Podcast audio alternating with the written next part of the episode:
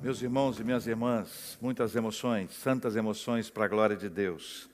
Louvado seja o nome do nosso Senhor. Boa noite para as meninas. Boa noite para os rapazes. Que Deus abençoe a sua vida, a sua casa e a sua família em nome de Jesus. Amém. Quero convidar você para abrir a sua Bíblia em Tiago, capítulo 1.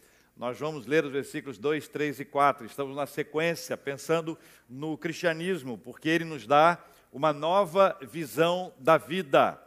Semana passada a gente conversou sobre o versículo 1 e nós passamos ah, o nosso tempo de, de mensagem conversando sobre Tiago, servo de Deus e do Senhor Jesus Cristo, as doze tribos que se encontram na dispersão, saudações. Lembra disso?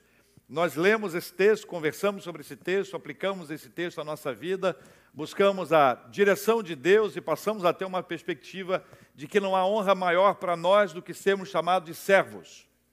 Todavia, sabemos que vivemos numa cultura onde ser servo não é uma coisa que as pessoas buscam.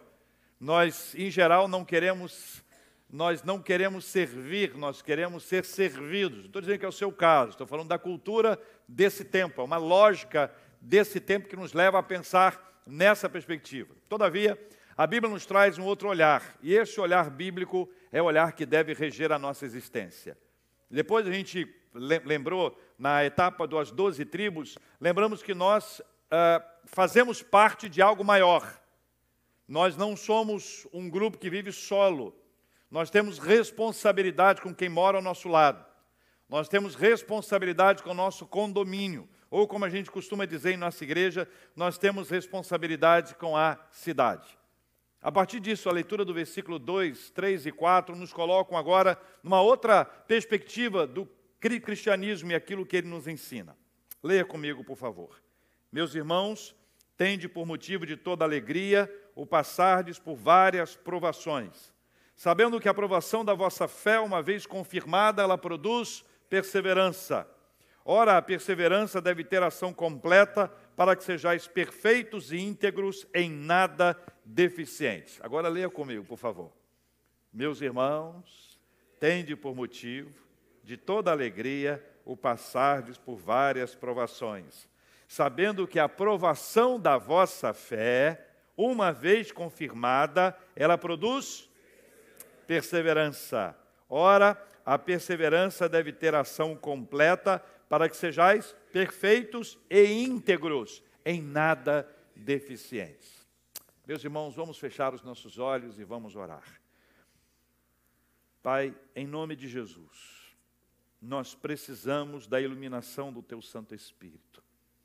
Nós precisamos da Sua palavra. Fala ao coração da gente ministra ao coração da gente o que a gente mais precisa. Ajuda-nos a entender o que a tua palavra nos ensina, nos instrui, para que nós sejamos adequados à palavra do Senhor, conformados à palavra do Senhor, moldados pela palavra do Senhor, em nome de Jesus. Amém.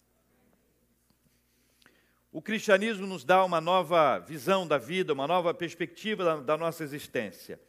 Os versículos 2, 3 e 4 nos apontam inicialmente a provação. A provação ela é curiosamente apresentada aqui como aliada à alegria.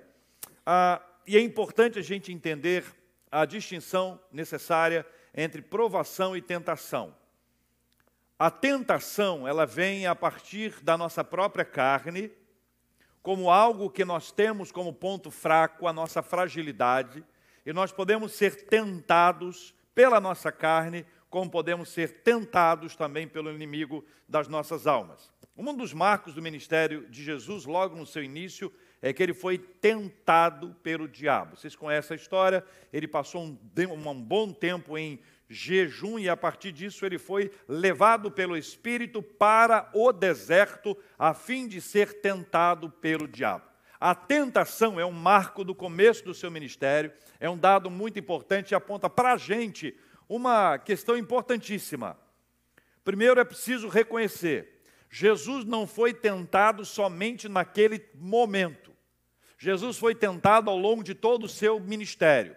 Nós não temos um período de tentação onde nós somos, ah, de alguma forma, atacados pelo inimigo. Nós somos tentados o tempo inteiro. Todos nós passamos por esse processo de tentação. Segunda coisa, a provação, ela é algo dada, é algo dado por Deus. A tentação não. A tentação é resultado da nossa carnalidade, resultado das nossas fragilidades, e é também algo que vem sendo ah, colocado sob o ataque do inimigo. Nós somos atacados. Tentação. Aprovação não. Aprovação é algo que acontece na vida de todos nós.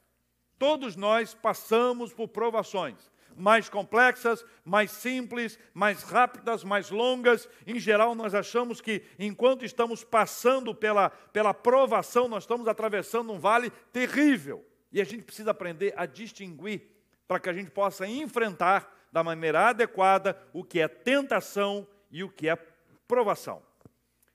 A Bíblia conta no livro de Josué a história de um homem chamado Acã. Acho que você conhece a história dele. Acã era um dos soldados do povo de, de Deus, eles estavam num processo muito importante para conquistar a terra prometida, e a ordem que Deus deu por meio de seu servo foi: olha, não peguem absolutamente nada do despojos. E essa orientação é importante porque, em geral, nas outras guerras, eles conseguiam pegar os despojos e cada um ficava com uma parte ou levavam tudo para o povo. Mas a ordem de Deus foi: não pegue nada tudo é maldito. Todas essas coisas são malditas. E ainda trouxe uma outra fala, que as coisas mais preciosas deveriam ser encaminhadas para a obra de Deus, o reino de Deus, daquilo que estava sendo edificado e construído e que seria ao longo do, do tempo edificado. Bom, o que, que eles fizeram?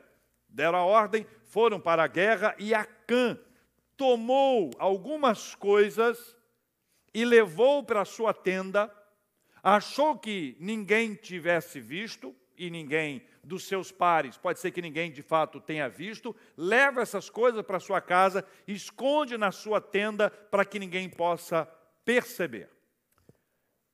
Deus vê todas as coisas. E ainda que os outros não tenham visto e ainda que outros não tenham percebido aquilo que estava sendo organizado, algo estava em andamento. Primeiro, quando a ordem foi dada, Ordem divina é ordem para ser obedecida. Mas toda vez que tiver uma ordem divina, prepare-se para ser tentado. O objetivo da tentação é nos afastar do propósito de Deus. Ou seja, a caminhada com o Senhor nos conduziria na obediência para a vontade de Deus ser plena na nossa vida. Mas à medida que nós temos a tentação, o objetivo dela é nos arrancar do alvo, é nos arrancar do propósito que Deus quer realizar na nossa vida. Não só na nossa, porque Deus não tem propósito só conosco, Deus tem propósito com todos. Ou seja, à medida que eu, eu me distraio, à medida que eu cedo à tentação pessoal, eu prejudico todos aqueles que estão ao meu lado, e você vai ver isso nessa história. Acã esconde aquilo, aparentemente ninguém viu.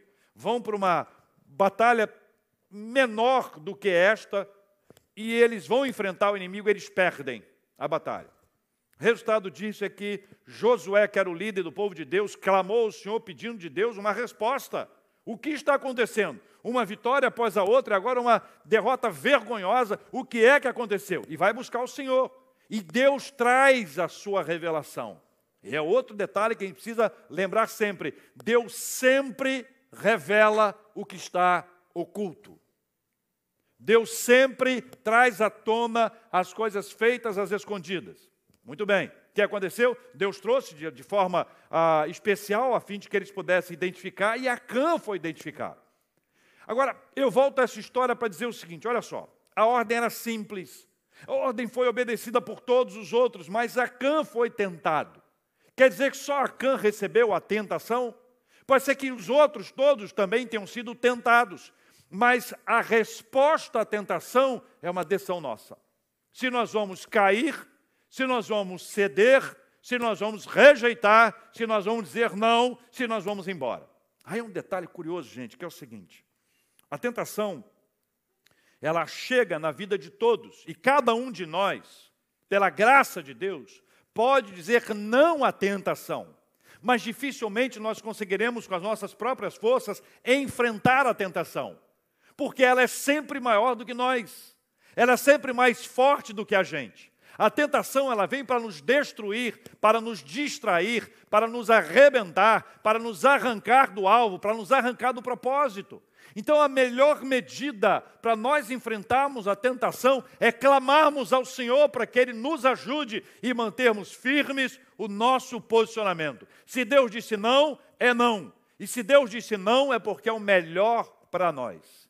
O problema, muitas vezes, é que a gente acha que consegue segurar, que consegue avançar, que o limite que o outro tem não é o que eu tenho, que eu sou muito mais forte. Em geral, quando alguém se considera forte o suficiente, se revela na sua palavra a partir ah, dessa declaração como alguém orgulhoso, como alguém vaidoso, como alguém soberbo, a Bíblia diz que tudo isso precede a ruína.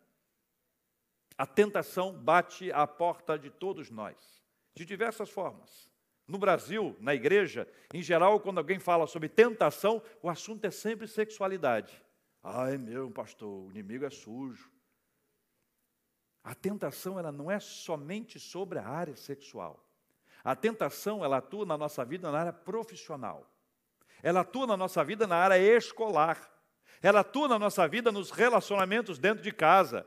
Ela atua na nossa vida nos nossos relacionamentos com os nossos amigos. Ou seja, ela está em todo canto com o objetivo de nos arrancar do caminho de arrancar-nos do propósito, da realização daquilo que Deus quer fazer na nossa vida. A tentação é extremamente perigosa. E nesse texto nós vamos entendendo a diferença entre tentação e provação e compreendendo que a provação, ela gera um processo contínuo de alegria. E é curioso porque na mesma frase nós temos provação e alegria.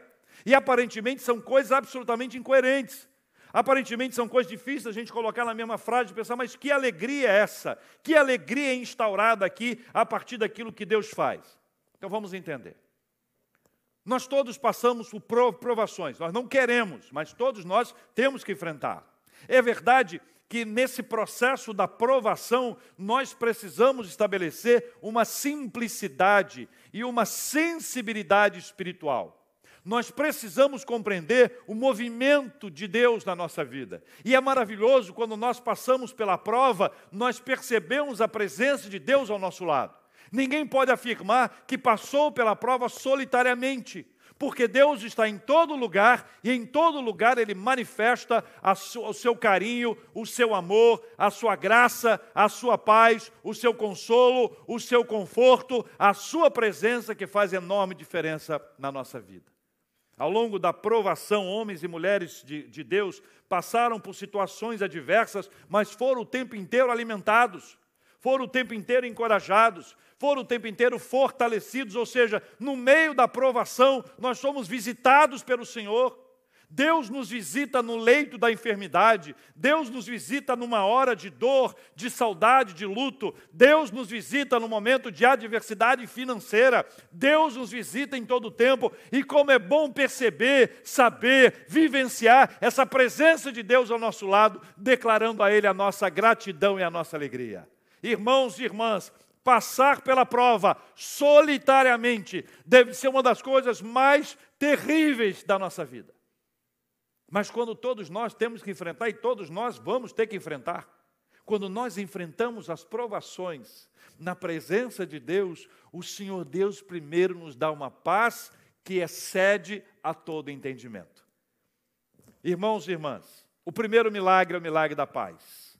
É o primeiro milagre. O primeiro milagre não é o milagre da cura, o primeiro milagre é o milagre da paz. A paz do Senhor, ela não tem explicação, ela excede a todo entendimento. A paz do Senhor é uma paz divina, vem de Deus para nós, vem de cima para baixo. Jesus, falando sobre a paz, disse: Minha paz vos dou, não vou lá dou como o mundo a dá. A paz de Cristo, a paz de Deus, a paz do Senhor muda a nossa perspectiva de vida, ainda que nós estejamos atravessando o vale da sombra da, da morte, o deserto na nossa vida, os momentos de adversidade. O Senhor nos traz a alegria da Sua presença. A presença de Deus faz toda a diferença. Quando nós enxergamos aquilo que Deus faz, nós vamos acompanhando os movimentos, ele abre a nossa perspectiva espiritual, nós enxergamos, ainda que na dor, motivos para agradecer a Deus. A gratidão, ela, ela chega num processo lindo quando a gente começa a agradecer, Senhor, muito obrigado por esse remédio, muito obrigado por esse médico, muito obrigado por essa pessoa que me ajudou. Quantos de nós já vivemos adversidade e Deus colocou, entre aspas, Deus colocou um anjo na nossa vida, ou uma anja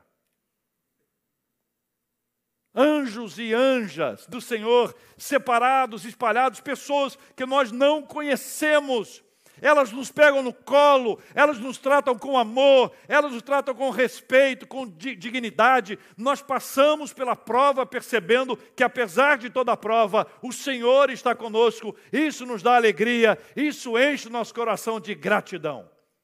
Uma terceira bênção que Deus nos dá, ainda que no meio da provação, é a bênção de adorar. Talvez sejam os momentos mais difíceis. Nós gostamos de cantar quando está tudo bem. E a gente canta com alegria, a gente celebra a Deus com júbilo. A gente louva o Senhor, alguns saltam, alguns pulam, ergue as mãos, batem palmas, no compasso ou fora do compasso. O importante é a alegria, mas quando nós adoramos a Deus na hora da dor, é o canto mais profundo da nossa vida. É o canto mais real. Por quê? Porque nós não queremos nada, nós só queremos a presença de Deus. E o canto brota da nossa alma, não só da nossa boca. É um canto que vem do coração, vem da nossa intimidade. O Senhor vai trazendo e nós passamos a glorificar a Deus, ainda que sussurrando, ainda que a nossa voz seja pequena, ainda que a nossa voz não alcance volume, ainda que a gente cante de forma tímida, por causa da dor, por causa da angústia, por causa de um momento qualquer da nossa vida, como é bom adorar ao Senhor. alguns anos acompanhei uma mãezinha que tinha acabado de perder o seu filho único. Uma dor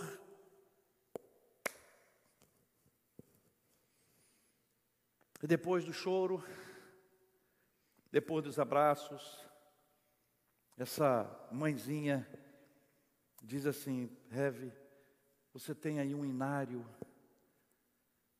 Você não tem, mas eu consigo. Tinha um vizinho do hospital, fui lá no vizinho do hospital, pedi que ele trouxesse o inário, ele trouxe o inário, falei, está aqui o inário. Ela disse, canta comigo. Canto. Ela disse, abra aí Castelo Forte. E nós dois, com mais alguns irmãos, foram se aproximando, numa sala de espera no hospital, depois da morte do seu único filho. Passamos juntos a cantar: Castelo forte é o nosso. Sabe, sofrido, sofrido. Um canto sofrido, mas um canto da alma. Isso é louvor. Veja, no meio de um processo, de um sofrimento, de uma angústia, de uma dificuldade da nossa vida, nós passamos a experimentar essa alegria que vem de Deus, nós passamos a experimentar a gratidão, passamos a reconhecer aquilo que de fato é importante e um detalhe, um cuidado de uma pessoa. Me lembrei de uma história em que havia uma pessoa enferma no hospital Quintas Dor. E ela estava no leito daquele hospital, ela não tinha condições de fala, ela só tinha condições de ouvir. E ouviu a conversa de um enfermeiro com a enfermeira, e o enfermeiro dizendo que a casa dele estava em obra, em obras, mas que a, a obra não andava, porque o dinheiro era curto, então estava aquela obra que vai, um pedacinho, um pedacinho, um pedacinho. E aí, quando ela recuperou a capacidade de fala, ela sabia exatamente quem era, sabia do cuidado, do respeito, do carinho, da dignidade que aquele enfermeiro deu a ela. E quando ela recuperou a condição de fala, uma das primeiras coisas que ela fez foi procurar o enfermeiro, chamar o enfermeiro. O enfermeiro veio e ela perguntou: Como é que está a obra lá na sua casa? Ele nem sabia que ela tinha ouvido a história. Aí ele disse: Olha, a obra da minha casa, a obra da minha casa, enfim. Ela deu um presente para ele que foi resolver a obra dele de uma vez. Sabe por quê? Gratidão. A gente fica mais grato às pessoas, como a gente fica mais grato a Deus, então parece uma coisa doida. Parece uma coisa doida. Nós vamos num sepultamento de homens e mulheres de, de, de Deus, e o que nós encontramos lá são homens e mulheres de Deus agradecendo a Deus. Quem está de fora diz, mas estão tudo doido. Está agradecendo pelo quê? Que dor é essa? Que vocês passam e ainda assim agradecem, isso é espiritual, isso não é emocional, isso não é uma palavra que você dá para uma pessoa e ela pega e passa a repetir: estou feliz, estou grato, estou grato, estou grato, estou grato. Não, é uma paz do Senhor que excede a todo entendimento, é algo que vem de Deus, que vem de dentro, Ele ministra a nossa vida, Ele nos enche com essa graça maravilhosa e nos dá a percepção de alegria, de gratidão e de louvor ao Senhor. Meus irmãos, tendo por motivo de grande alegria passar-lhes por provações. A sequência do texto diz que a provação nos dá um presente: perseverança. Perseverança. Uma das virtudes mais em desuso. Mais em desuso. Hoje nós somos mais dos que desistem, nós somos mais desistentes que perseverantes. Por algum motivo, e são vários motivos, nós estamos agora numa dificuldade de dar sequência às coisas. Talvez pela a forma ah, tão intensa que nós temos de tanta coisa, tantas informações, tudo tão rápido, tudo tão curto, tudo tão imediato, tudo para anteontem, e a gente vai nesse processo, a gente acaba desistindo. Ainda existe relacionamentos, ainda existe projetos. Quantos projetos que nós abraçamos e falamos, não, esse é um projeto especial na minha vida, não foi para frente por desistência. A perseverança, ela é fundamental para uma vida de oração. Uma vida de oração, não existe vida de oração sem perseverança. A perseverança é que mantém os nossos joelhos no chão, a despeito de uma resposta ou não. A gente quer resposta imediata. Senhor, me responda. Pai, me responda. Eu grito, Senhor, me responda. Eu pinto no lustre, Senhor, me responda como se Deus fosse obrigado a me responder na hora que eu estou perguntando para Ele, mas na verdade o que nós precisamos desenvolver é uma caminhada com Deus de sequência, todos os dias, sequência, oração, clamor na presença de Deus, é a nossa vida no altar do Senhor, na leitura da palavra, no estudo das Escrituras, perseverança espiritual, uma das virtudes mais raras em nossos dias. A impressão que dá é que a gente está caminhando, caminhando para sermos tão somente aqueles que desistem. Hebreus capítulo 10, versículo 39, traz um texto que para minha vida é muito importante. Não somos dos que retrocedem para a perdição, somos, entretanto, da fé para a conservação da nossa alma. Nós não somos dos que retrocedem, nós somos os que avançam, nós somos dos que seguem, nós somos dos que vão em frente a despeito de toda essa potência cultural que nos leva a viver a vida na perspectiva da desistência, da interrupção, nós precisamos aprender com a palavra que nos chama para vivermos uma vida de perseverança. A perseverança é uma bênção que Deus nos dá, porque durante a provação nós aprendemos a esperar. A provação nos ensina a esperar. E esperar não é algo que a gente gosta. Por isso que tudo é rápido, tudo é para anteontem, tudo é para ontem. A gente quer tudo cortado, tudo rápido, tudo imediato. Ou seja, a aprovação, ela nos ensina no caminho da perseverança, ela nos ajuda a entender que é preciso esperar. Ela também nos dá uma lição linda, que é a dependência de Deus. E nós aprendemos a depender de Deus, ou seja, ao mesmo tempo que eu espero, eu espero nele. Eu digo, Senhor, eu dependo do Senhor. Senhor, eu preciso do Senhor. Senhor, eu dependo do Senhor. Dirija a minha vida. É como se em todo momento da nossa existência nós estivéssemos por um fio, por um fio, segurando firmemente naquele fio, sabendo que a única possibilidade de vida é se nós permanecermos firmados naquele fio. Se nós soltarmos, a morte nos abraça. Por fim, a provação pretende provar a nossa fé e fortalecer o nosso relacionamento com o Senhor. O apóstolo Paulo orou algumas vezes, e os textos relatam. O apóstolo Paulo ministrou a vida de centenas, milhares de pessoas por meio das suas viagens, seus deslocamentos. O apóstolo Paulo escreveu cartas que são documentos extraordinários, textos inspirados pelo Espírito Santo. Mas o apóstolo Paulo fez uma oração por si, por ele mesmo. E essa oração não foi respondida do jeito que ele queria. Ele tinha um espinho na carne. E ele pediu ao Senhor que retirasse dele esse espinho. E a resposta de Deus para ele foi uma resposta diferente da sua expectativa. É expectativa e realidade.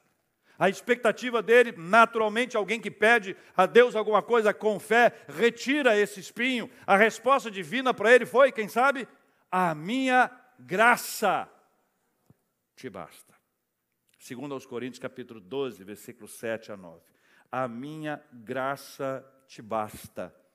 Durante esse tempo de provação, a caminhada espiritual é construída num relacionamento verdadeiro com Deus. Quem já leu o livro de, de Jó, sabe que Jó foi provadíssimo. Jó passou por muitas e muitas lutas. O texto é lindo e é sofrido da gente ver. Mas no final do texto, Jó faz uma declaração singular. Eu te conhecia só de ouvir falar, mas agora os meus olhos te veem. É tão real, é tão forte a presença de Deus, ele tem tanta intimidade com o Senhor, é como se ele estivesse vendo a Deus. A gente sabe que ele não viu a Deus. Deus é espírito, ele não viu a Deus, mas é a sensação dele é o seguinte: eu não te conhecia antes, eu não te conhecia, eu sabia quem era o Senhor, eu já tinha ouvido falar a seu respeito, eu conhecia de nome, mas agora eu te conheço. A aprovação, ela nos permite conhecer a Deus de verdade, a ponto de declarar: Senhor, eu não te conheci de verdade, mas agora os meus olhos te veem. Ou ainda dizer, como o apóstolo Paulo, a palavra que ele recebeu, a minha graça te basta, significa que mais importante que a cura é a graça. A graça é mais poderosa que a cura. E você não lê no texto um apóstolo Paulo choramingando, murmurando, reclamando, blasfemando, irritadiço. Ele não fica de mal com Deus. Ele não diz que vai embora da, da, da igreja. Ele não diz que não vai mais aos cultos. Ele não dá as costas para o Senhor, não, pelo contrário, ele permanece focado, porque a graça o alcançou. A graça para Paulo é algo visível, a graça para Paulo é algo concreto. Ele foi recebido pela graça de Deus. A graça de Deus era mais importante que a cura. A graça de Deus é que nos mantém vivos durante a provação. Meus irmãos e minhas queridas irmãs, nenhum de nós é digno de receber nada da parte de Deus. Hoje, o time de adoradores, antes do nosso culto, nós nos reunimos sempre e nós falamos sobre esse assunto. Nós não somos dignos. Eu não sou, vocês não são, vocês também não. A graça existe por causa disso. Porque nós não somos dignos. E apesar de nós não sermos dignos, e por, exatamente porque nós não somos dignos, a graça de Deus nos reveste. Então, eu quero orar com você e quero dizer a você o seguinte: a aprovação, ela está na nossa vida, ela bate a nossa porta, ela nos pega de surpresa. A aprovação, ela entra na nossa vida e alguns de nós, teologicamente mal formados, somos capazes de pensar que se estamos passando por uma luta é porque Deus não nos ama. Isso é uma teologia inadequada, não é bíblica, é humana. A teologia que diz que só teremos vitória, ela não é bíblica, ela é humana. É, é até gostoso de ouvir. Olha, você só vai ter vitória. Não é gostoso de ouvir? Lindão.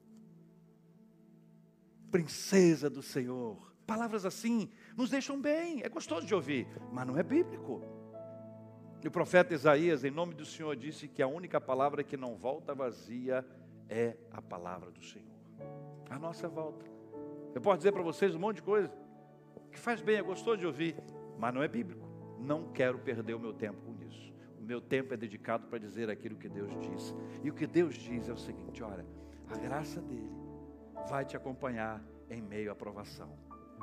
A graça dele vai te dar forças para que nesse processo da provação você consiga distinguir tentação e provação. A tentação, nós respondemos clamando ao Senhor, dizendo assim: não. Aprenda a dizer não para a tentação. E se for mais forte que você, bem-vindo ao clube. É o que acontece comigo. Toda tentação que vem sobre mim é mais forte do que eu. Eu dependo de Deus o tempo inteiro. De Deus o tempo inteiro. A aprovação, ela gera alegria. alegria. Por quê? Porque Deus abre a nossa mente, nos faz enxergar a sua boa mão sendo derramada sobre cada um de nós. Nós recebemos da parte de Deus a capacidade de agradecer. Nós reconhecemos, nós somos visitados, nós somos pacificados, nós somos levantados pelo Senhor, nós enxergamos aquilo que só Deus pode realizar na nossa vida, e aí nós vamos avançando, nós não vamos desistir, nós não somos dos que retrocedem, nós não somos os desistentes, nós somos os que são sustentados pela mão do Senhor, e sustentados pela mão do Senhor, perseverarão até o fim, em nome de Jesus. Eu quero dizer a você, a igreja, a igreja, com letra maiúscula, a igreja tem alguns segredos. Um deles é que quando alguém chora, o outro chora com ele. Quando alguém sofre, o outro nos suporta, nos ajuda, o outro cuida da gente nas coisas mais simples, nas coisas mais simples. Um homem do Rio de Janeiro morava em Brasília, eu esqueci o nome dele, mas ele me contou essa história que eu fiquei impressionado pela simplicidade dela. Um pastor, pastor da sua igreja, na ocasião, reverendo Adail Sandoval, pastor da igreja presbiteriana de Brasília, 257 anos, foi visitá-lo. Chegando lá, além da oração e da palavra, ele percebeu que o fogão estava limpinho. Ele disse: Você está comendo o quê? Ah, reverendo, eu... você não tem nada aí? Eu, preparo para você. Não, pastor, que isso? Pelo amor de Deus, pastor. E o pastor foi lá e achou miojo. Você sabe que fazer miojo é muito difícil.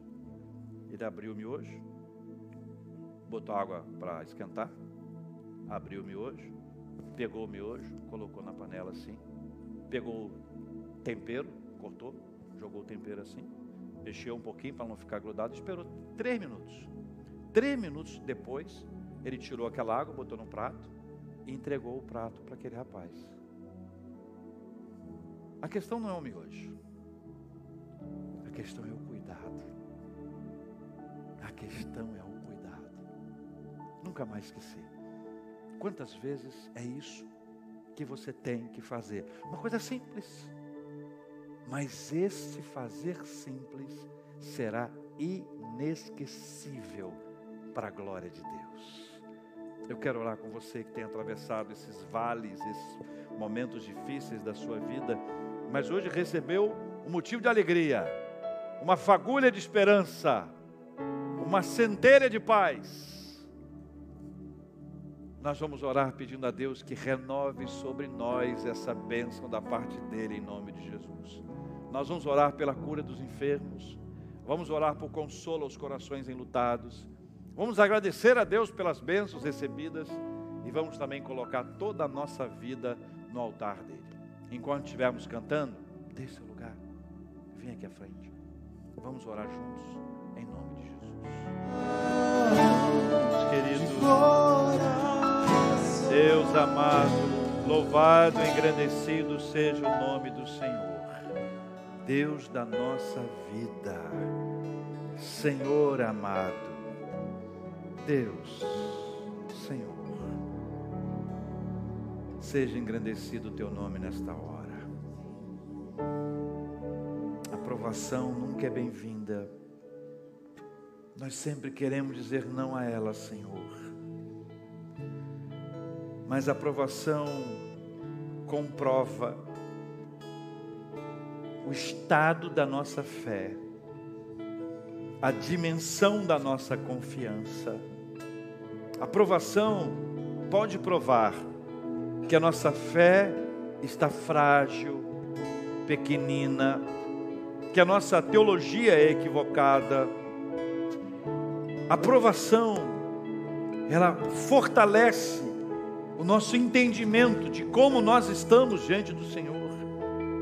E é no meio da provação que nós nos percebemos indignos.